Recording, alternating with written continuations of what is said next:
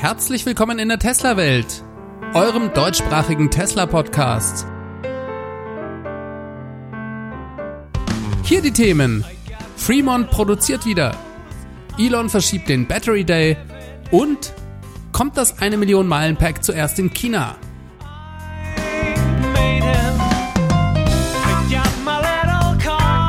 Mein Name ist David und dies ist die Folge 117.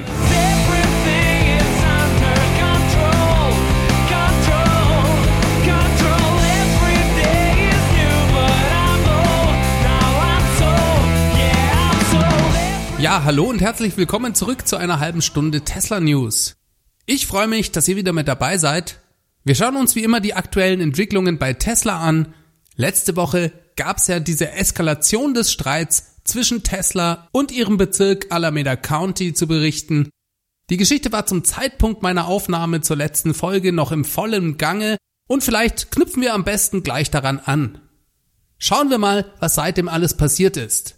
Wen die Details der Vorgeschichte interessieren, der kann sich ja gerne nochmal die letzte Folge anhören. Ich versuche das Ganze aber auch hier nochmal kurz zusammenzufassen. Die USA sind gerade dabei, ihre Gesellschaft wieder zu öffnen. Der Gouverneur von Kalifornien hatte angeordnet, dass verschiedene Bereiche, unter anderem das produzierende Gewerbe, unter Auflagen wieder öffnen dürfte. Auch außerhalb von Kalifornien vollzieht sich gerade diese Öffnung so hatten letzte Woche bereits alle anderen Automobilhersteller in den USA eine Freigabe oder zumindest einen Termin für die Wiederaufnahme der Produktion. Jetzt ist es aber so, dass der Gouverneur nur Empfehlungen aussprechen darf. Die Entscheidung liegt letzten Endes bei jedem einzelnen Bezirk, also bei den Counties. Und ausgerechnet der Bezirk, in dem Teslas Hauptwerk, die Fremont Factory liegt, der machte Elon einen Strich durch die Rechnung. Denn der Bezirk verbot die Wiederaufnahme der Produktion bei Tesla. Elon eskalierte die Situation und drohte, einerseits den Hauptsitz von Tesla aus Kalifornien wegzuverlegen und sogar, abhängig von der weiteren Behandlung durch Kalifornien, eventuell die ganze Produktion dort abzuziehen. Gleichzeitig kündigte er an, gegen die Bestimmungen des Countys die Produktion in Fremont wieder aufzunehmen. Er sagte, er sei persönlich an der Produktionslinie zu finden wenn das County Verhaftungen anordnen sollte, dann bitte er darum, dass sie nur ihn mitnehmen. Das war, glaube ich, so ungefähr der Stand zum Zeitpunkt meiner Aufnahme. Ja, was ist seitdem alles passiert? Selbstverständlich gab es ein heftiges Medienecho. Viele Leute und auch viele Tesla-Fans, mich eingeschlossen, sind mit der Art und Weise, wie Elon hier vorgegangen ist, nicht einverstanden. Darüber habe ich bereits letzte Woche gesprochen. Sich mehr oder weniger einfach über das Gesetz zu stellen, das sieht nicht so gut aus. Außerdem, und auch das habe ich bereits letzte Woche gesagt, hätte sich das County dem öffentlichen und auch politischen Druck sicherlich gebeugt und Tesla zeitnah öffnen lassen. Dazu gab es inzwischen neue Infos. Erstmal muss man sagen, ist überhaupt gar nichts passiert. Das County hat Elon Musk gewähren lassen. Sie haben ihn nicht verhaftet. Das hätte auch nur noch weiter Öl ins Feuer gegossen und für jede Menge Publicity gesorgt. Das erscheint mir sehr vernünftig. Das County hat also eher die Deeskalation betrieben. Sie haben im Laufe der letzten Woche ein Statement abgegeben und gesagt, dass sie einen auf Fremont zugeschnittenen Sicherheitsplan inzwischen erhalten und evaluiert hätten. Man habe festgestellt, dass Tesla gar nicht die gesamte Produktion zu 100 Prozent wieder angefahren hätte. Es habe lediglich eine Erweiterung der bisher bereits zugelassenen Basisoperationen am Standort festgestellt werden können. Damit sei man angesichts der vorgelegten Sicherheitspläne von Tesla auch einverstanden. Ab 18. Mai, also Montag dieser Woche, darf Tesla das Werk wieder voll in Betrieb nehmen. Das ist übrigens auch das Datum, das anscheinend bereits vor Elons Eskalation vom County in Aussicht gestellt wurde. Das ging Elon aber nicht schnell genug, denn er wollte ja bereits am Freitag, den 8. Mai wieder durchstarten, also zehn Tage früher. Ja, was lässt sich dazu sagen? Ich habe den Eindruck, dass Elon genau das bekommen hat, was er wollte. Er hat tatsächlich die Wiederaufnahme der Aktivitäten in Fremont durch seine Aktion beschleunigen können. Das County hat ihn gewähren lassen, niemand wurde verhaftet, das war meines Erachtens eine weise Entscheidung, aber ich denke, der Druck war auch einfach viel zu groß. Tesla hat Unterstützung vom kalifornischen Governor bekommen, auch die Bürgermeister von Fremont und von Palo Alto, wo der eigentliche Hauptsitz von Tesla ist, die waren auf Teslas Seite Und sogar Donald Trump hat auf Twitter die sofortige Wiedereröffnung von Fremont gefordert. Die Erklärung, dass Tesla die Aktivitäten gar nicht im vollen Umfang sofort wieder aufgenommen habe, klingt für mich daher ein bisschen nach Gesichtswahrung. Denn dass nach Elons Tweet am nächsten Tag nicht sofort 11.000 Leute auf der Matte stehen würden und dass Tesla überhaupt ein paar Tage braucht, um das Anlaufen der Produktion vorzubereiten, ist, glaube ich, eh klar. Hat sich das Ganze gelohnt? Das ist eine weitaus schwierigere Frage. Und ehrlich gesagt, ich kann sie euch nicht beantworten. Auf den ersten Blick scheint das aus meiner Perspektive erstmal überhaupt nicht so. Denn hier sehe ich vor allem die negative Seite dieser Aktion von Elon. Das massive Medienecho und das Bild des Assi-Milliardärs, dem aus reiner Geldgier die Gesundheit seiner Mitarbeiter, aber vielleicht sogar noch schlimmer eigentlich die Gesundheit von uns allen vollkommen egal ist der sich dann auch noch über das Gesetz stellt und am Ende des Tages mit der Unterstützung von Leuten wie Donald Trump ungeschoren davonkommt. Und das für ganze zehn Tage Produktion. Ich merke das vor allem immer dann, weil ich nach solchen Aktionen von vielen Freunden, Bekannten oder auch Nachbarn, die nicht in der Tesla-Bubble leben, darauf angesprochen werde. David, hast du schon gehört, was Elon Musk wieder gemacht hat? Was hältst du denn davon? Findest du das etwa in Ordnung? Was macht Tesla, wenn jetzt alle krank werden? Solche Gespräche dürften dem einen oder anderen von euch sicherlich bekannt vorkommen. Und auch wenn die Amerikaner gerade allgemein die Gesellschaft wieder öffnen und sich niemand über wieder eröffnete Apple Stores oder andere Fabriken Gedanken macht, Elons Aktion macht ihn angreifbar. Und das schadet eindeutig auch Tesla. Es gibt Leute, die sagen, sie würden sich aufgrund solcher Aktionen niemals einen Tesla kaufen. Ob das wirklich stimmt, weiß ich nicht. Aber das steht für mich symbolisch für die negative Resonanz auf Elons Aktionen. Und das ist äußerst bedauerlich. Denn gerade gegen diesen Ruf des Milliardärs, dem alles egal ist, dagegen kämpft ja Elon eigentlich. Und es wird ihm auch in keinster Weise gerecht. Wieso macht er das dann aber für 10 Tage Produktion? Elons Ziel ist, dass Tesla und seine Unternehmungen Erfolg haben. Dem hat er sein ganzes Leben gewidmet. Und dem hat er in der Vergangenheit auch persönlich so ziemlich alles geopfert. Um diesen Erfolg zu erreichen, geht er manchmal mit dem Kopf durch die Wand und tut das, was ihm persönlich als richtig erscheint. Dabei hört er nicht unbedingt auf andere. Ich denke, sonst wären er und Tesla auch nicht da, wo sie heute sind. Aber die Frage war ja eigentlich, hat sich das denn jetzt gelohnt? Und ich denke, das kann letzten Endes nur Elon selbst beantworten. Er weiß, glaube ich, sehr genau um die negativen Auswirkungen seines Handelns. Und er hat das in Kauf genommen. Manche würden ihm unterstellen aus reiner Egomanie. Ich glaube aber, er tut das, weil er denkt, dass es für Tesla das Beste ist. In diesem Fall, denke ich, fehlte ihm die rationale Basis für eine weitere Verzögerung der Wiedereröffnung. Die Gesellschaft öffnet sich gerade. Der Gouverneur gibt grünes Licht. Alle anderen dürfen wieder produzieren, nur Tesla nicht. Tesla bringt die Erfahrung aus Shanghai mit. Das Werk dort produziert bereits seit über drei Monaten nach den Corona-Schließungen wieder. Und es gibt keine Probleme. Die haben das dort im Griff. Und zehn Tage mögen nicht viel erscheinen. Aus der Perspektive aufs zweite Quartal von Tesla macht das aber durchaus einen sehr großen Unterschied. Mein Podcast-Kollege Rob Maurer vom Tesla Daily Podcast, der hat das mal ungefähr überschlagen, wie viel Umsatz Tesla durch einen Tag verlorene Produktion entgeht. Er ist auf 50 Millionen Dollar gekommen. In zehn Tagen ist das eine halbe Milliarde Dollar. Und das macht im Q2 einen gewaltigen Unterschied. Ach, jetzt sind wir doch wieder beim Geld. Ist doch Geldgeilheit der wahre Grund für Elons Verhalten? Ich glaube nicht. Ihm persönlich bringt das nichts. Tesla bringt es aber schon was. Es ist seine Aufgabe als CEO, Tesla zum Erfolg zu führen. Und vermutlich gibt es für ihn, so wie er denkt und die Lage einordnet, einfach keine rational gute Begründung, warum Tesla in einem absoluten Krisenquartal auf eine halbe Milliarde Dollar verzichten sollte. Vielleicht ist es genau das, was am Ende des Quartals das Zünglein an der Waage ist und das Quartalsergebnis einigermaßen rettet. Wir wissen es nicht und ich wiederhole es nochmal, eigentlich kann nur Elon selbst wissen, ob es das Ganze wert war. Kommen wir mal zu etwas erfreulicheren News. Ein kleines Hardware-Update gibt es nämlich diese Woche für das Model 3 zu vermelden. Tesla hat damit begonnen, das Model 3 in China mit einem Wireless Charging Pad und USB-C-Steckplätzen auszustatten. Ein kleines Update der Innenausstattung also. Und damit erhält das Model 3 zum ersten Mal eine Verbesserung vom großen Bruder, dem Model Y. Die Fotos, die dazu auftauchten, waren von einem Fahrzeug, das in einem Tesla Store stand. Das lässt darauf schließen, dass Tesla dies bereits vielleicht schon vor ein paar Wochen integriert hat. Ich bin mir ganz sicher, dass Model 3 aus Fremont ebenfalls dieses Update bekommen werden. Bloß ist Tesla dort ja gerade erst dabei, die Produktion wieder anzufahren und dementsprechend sehen wir eben diese Neuerung zuerst in Fahrzeugen aus Shanghai. Auch wenn es eigentlich nur Kleinigkeiten sind, macht es doch Spaß, solche Updates zu sehen das Wireless Charging Pad, das kann man ja auch bei Tesla oder anderen Anbietern als Aftermarket-Lösung nachträglich kaufen.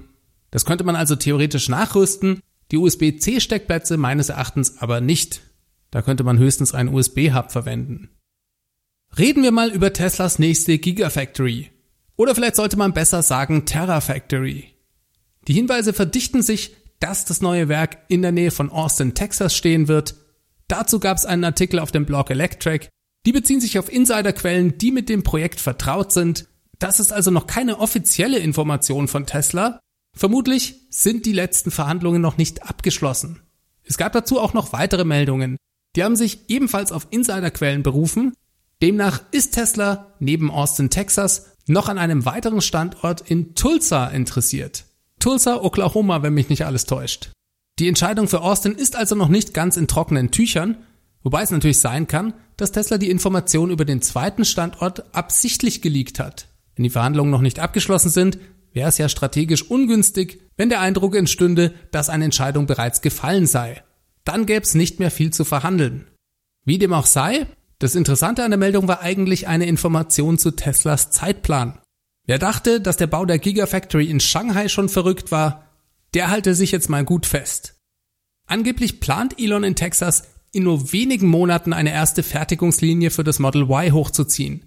Erste Fahrzeuge sollen noch in diesem Jahr, also 2020, vom Band laufen. Wir haben den Monat Mai, Leute. Das ist vollkommen irre. Man fragt sich, wie das gehen soll. Gießen die ein Betonfundament und fangen an, an der Fertigungslinie zu schrauben, noch bevor die Wände stehen, oder wie läuft das? Ich glaube, ein bisschen geht's in diese Richtung. Denn die Quellen reden von einer General Assembly Line, das ist also die Linie, auf der die Fahrzeuge zusammengebaut werden. Das heißt nicht, dass unbedingt alle Teile auch in Texas gefertigt werden. Anfangs könnten diese aus Fremont kommen. Trotzdem eine unglaublich aggressive Timeline. Im Laufe des nächsten Jahres soll dann auch die Teilefertigung in diesem neuen Werk ausgebaut werden und Ende des nächsten Jahres soll dann wie angekündigt der Tesla Cybertruck dort gebaut werden. Tesla hat bereits einige Verbindungen nach Austin, Texas Teile des Teams, die die Autopilot Hardware 3 mitentwickelt haben, die sind bereits dort vor Ort und auch SpaceX ist in Texas aktiv. Der Gouverneur von Texas, der hat sich diese Woche mit Elon Musk unterhalten. In dem Gespräch sagte ihm Elon angeblich nochmal, wie frustriert er mit der Situation in Kalifornien sei, dass die Standortwahl für ein neues Werk möglicherweise auf Texas fällt, hat damit aber eigentlich nichts zu tun. Denn von Texas redet Elon ja schon eine ganze Weile. Also, aufregende Neuigkeiten mit einem völlig verrückten Zeitplan. Die Gerüchteküche brodelt. Es sind auf Twitter bereits in Frage kommende Grundstücke aufgetaucht, die angeblich von Tesla gekauft wurden. Es wird darüber spekuliert, ob Tesla eventuell sogar erste Bauarbeiten bereits begonnen habe. Das sind alles nicht gesicherte Informationen. Das sollte man also noch mit Vorsicht genießen. Aber ich glaube eigentlich, dass Tesla da sehr bald eine offizielle Info rausgeben wird. Schwer im Verdacht für so eine Ankündigung war ja eigentlich der unmittelbar anstehende Tesla Battery Day. Den hatte Elon während des letzten Earnings Calls für die dritte Maiwoche angekündigt. Jetzt haben wir die dritte Maiwoche und leider Battery Day Fehlanzeige. Den hat Elon nochmal auf unbestimmte Zeit verschoben. Grund dafür ist die Schwierigkeit, im Moment öffentliche Veranstaltungen zu organisieren. Das wurde aus einer Serie von Tweets klar. Elon schrieb, wir müssen das Event nochmal nach hinten verschieben oder es werden nicht sehr viele Menschen daran teilnehmen können. Dann stellte er die Frage, sollten wir das Event vielleicht aufteilen? Einen Online-Webcast nächsten Monat und ein richtiges, also physisches Event ein paar Monate später? Galli von Hyperchange, der antwortete ihm und schrieb, macht auf jeden Fall ein richtiges Event, Webcasts sind langweilig. Und Elon, der antwortete, okay, abgemacht. Die Leute haben vergessen, wie wichtig richtige Events sind. Außerdem haben wir sehr viel zu zeigen. Es wird nicht einfach nur eine Präsentation. Tja, da haben wir es also. Jetzt müssen wir noch länger warten. Irgendwo echt enttäuschend. Elon hatte ja selbst gesagt, dass dies vermutlich der wichtigste Tag in Teslas Firmengeschichte sein könnte. Auch wenn sich das durch die Verschiebung des Termins nicht ändert, waren natürlich die Erwartungen dementsprechend hoch. Vor allem, weil er das ja nur vor drei Wochen nochmal für den Mai bestätigt hatte. Aber Elon will anscheinend unbedingt etwas einem Publikum vor Ort vorführen. Als erstes fällt einem da wohl das Model S mit dem neuen Plaid-Antrieb und neuen von Tesla hergestellten Batteriezellen ein. Das wird mit der Verschiebung des Termins vermutlich sogar noch ein bisschen wahrscheinlicher, denn Tesla wollte den neuen Antrieb ja bereits im September einführen. Das ist aber nicht das Einzige, denn zu diesem Battery Day, da gibt's inzwischen jede Menge Theorien aus der Community, was denn da Tesla alles an diesem Tag vorstellen könnte. Eigene Batteriezellen mit einem neuen Formfaktor mit circa 4 cm Durchmesser habe ich zum Beispiel gehört. Vermutet wird vor allem aber, dass Tesla ein ganzes Sammelsurium an Neuerungen und Innovationen präsentieren wird. Ja, und mir geht's ehrlich gesagt so langsam so, auch wenn es immer Spaß macht, darüber zu spekulieren und sich mit anderen Leuten auszutauschen, ich hätte diese Infos doch gerne langsam mal offiziell von Tesla. Dann würde endlich Klarheit herrschen. Natürlich interessieren mich brennend Dinge wie die neue Batteriezellarchitektur, die ein 1 Million Meilen Pack ermöglicht, genauso wie Teslas vollkommen irrwitzig klingender Plan, von aktuell etwa 35 Gigawattstunden Output im Jahr auf mehrere tausend Gigawattstunden zu skalieren. Vor allem würde mich aber auch interessieren, wie Tesla in Zukunft mit seinen Partnern im Bereich der Batteriezellproduktion weiter zusammenarbeiten will. Für mich macht da am meisten Sinn, dass jemand, der in den Bereich von mehreren Terawattstunden Output pro Jahr kommen will, am besten mit nur jedem erdenklichen Partner zusammenarbeiten sollte. Warum das Ganze alleine stemmen, wenn man von anderen Herstellern zusätzlich Kapazitäten abrufen kann? Dazu gab es diese Woche einen Bericht auf Reuters.com. Der hat relativ viel Aufsehen im Netz erregt das ist aber eben auch wieder genauso ein Bericht, der sich auf anonyme Insiderquellen beruft. Also bitte genießt das, was jetzt folgt, wie immer ein bisschen mit Vorsicht. Reuters bezieht sich, wenn ich das richtig verstanden habe, vor allem auf interne Quellen bei dem Batteriezellproduzenten CATL. Mit denen hat Tesla vor einiger Zeit einen Zulieferervertrag geschlossen. CATL soll Tesla in China mit Batteriezellen versorgen. Der Bericht von Reuters besagt, dass das vorhin genannte eine Million Meilen Pack von Tesla zuerst in China an den Start gehen wird. Hergestellt von der Firma CATL. Wobei die Technologie dabei von Tesla kommt. Vor allem von Teslas Forschungszusammenarbeit mit dem Team des legendären Batterieentwicklers Jeff Dahn. Im Bericht steht, dass Tesla diese Packs bis Ende 2020 oder spätestens Anfang 2021 in China in das Model 3 bringen möchte Neben der Tatsache, dass diese zwei bis dreimal so lange halten wie bisher, sollen damit vor allem die Kosten weiter sinken können. Dann geht es in dem Bericht auch noch darum, dass Tesla an einer ausgefeilten Recyclingstrategie arbeitet. Wertvolle Materialien wie Nickel, Kobalt, Lithium und so weiter sollen wiedergewonnen werden. Dabei bringt der Bericht auch die Firma Redwood Materials mit ins Spiel. Das ist interessanterweise eine Firma, die von JB Straubel, dem Ex-CTO von Tesla, mitgegründet wurde. Außerdem plane Tesla ein Second Life und Third Life für ausgemusterte Batterien aus Fahrzeugen in Storage-Projekten. Dieser Teil macht in dem Bericht eigentlich am wenigsten Sinn. Denn Tesla hat in der Vergangenheit immer eher die Theorie vertreten, dass es sinnvoller sei, Batteriezellen für Storage-Produkte mit einer eigenen Zellchemie herzustellen und dementsprechend Batteriezellen aus Autos eher zu recyceln. Könnte natürlich sein, dass dies sich zukünftig durch eine neue Zellchemie ändert, ich frage mich aber, wieso arbeiten Sie dann gleichzeitig an einem ausgefeilten Recycling-Konzept, vor allem zusammen mit der Firma Redwood Materials?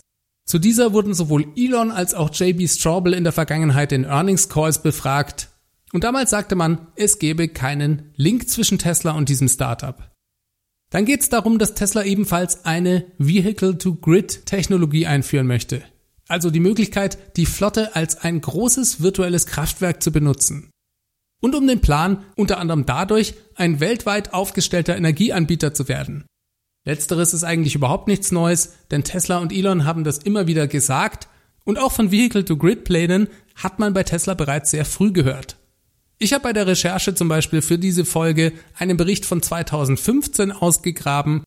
JB Straubel, der damals noch CTO war, hat da eine Präsentation bei irgendeinem Event gehalten und da hat er schon erklärt, dass Tesla voraussichtlich im Jahr 2019, dann mit einer Flotte von einer Million Fahrzeugen, diese als großes virtuelles Kraftwerk organisieren könnte. Zu dem Zeitpunkt, da gab es noch nicht mal wirklich das Model X. So lange arbeitet Tesla also bereits schon daran. Das heißt, diesen Plan, den gibt's eigentlich von Anfang an. Und das ist zum Beispiel was, von dem ich mir sehr, sehr gut vorstellen könnte, dass am Battery Day Tesla das aus dem Hut zaubert. Jetzt mal ganz unabhängig von diesem Reuters-Bericht. Einfach, weil Tesla das schon sehr lange im Auge hat und vielleicht mit einer Million Fahrzeugen auf der Straße inzwischen die kritische Masse dafür erreicht ist. Stellt euch mal ganz kurz vor, wie super das wäre. Bam, Software-Update und eine Million Fahrzeuge am Grid. Tja, bis wir das genau wissen, müssen wir den Battery Day abwarten. Wann der genau stattfindet, ist für mich zu diesem Zeitpunkt vollkommen unklar.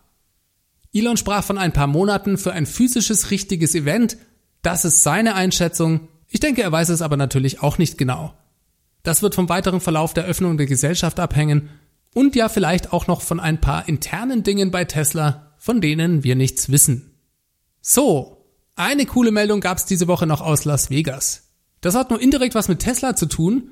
Es geht um die Boring Company. Die Boring Company arbeitet an Elons Idee, den Verkehrsinfarkt unserer Städte zu lösen. Dazu will man das Verkehrssystem dreidimensional gestalten. Das heißt, unter die Erde gehen und dort ein vielschichtiges Tunnelsystem als Alternative für die Straße an der Oberfläche anzubieten.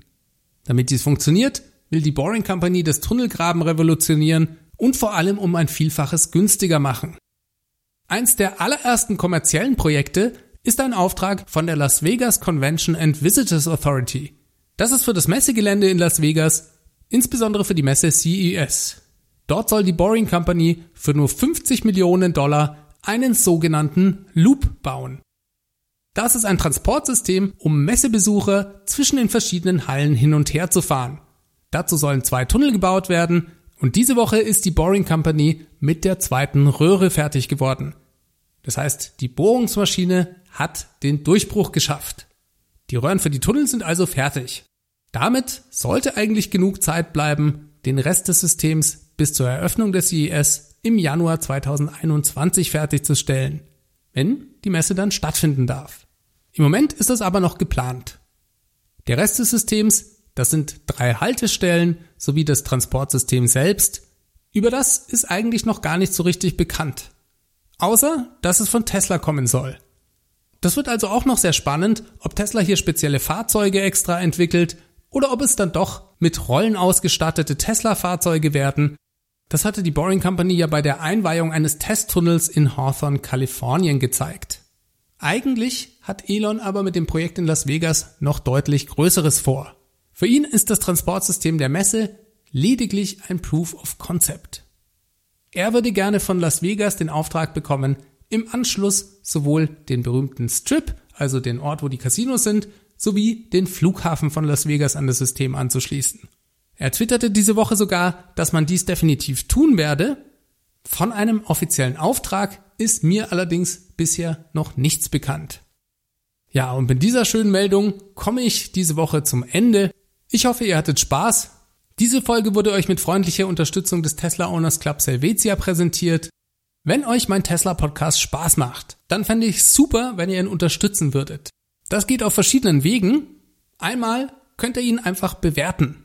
Am besten auf einem Apple-Gerät, also auf iTunes oder in eurer Podcast-App. Denn auch ganz viele Nicht-Apple-Geräte, die greifen alle auf iTunes zurück und der Podcast wird einfach leichter gefunden, wenn ihn entsprechend viele Leute auf iTunes oder Apple Podcast bewerten. Dann habe ich noch eine Crowdfunding-Plattform, die findet ihr auf www.teslawelt.de und selbstverständlich gibt es für Tesla-Käufer auch noch meinen Tesla Referral Code. Der Link dazu ist ts.la slash david 63148.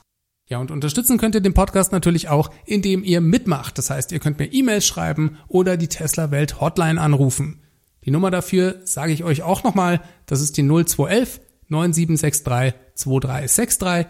da einfach eine Sprachnachricht hinterlassen. Darüber freue ich mich auch jedes Mal. Jo, dann wünsche ich euch allen eine schöne Woche. Bleibt bitte weiter gesund. Wir hören uns am nächsten Mittwoch wieder. Macht es ganz gut. Bis dahin. Ciao, ciao.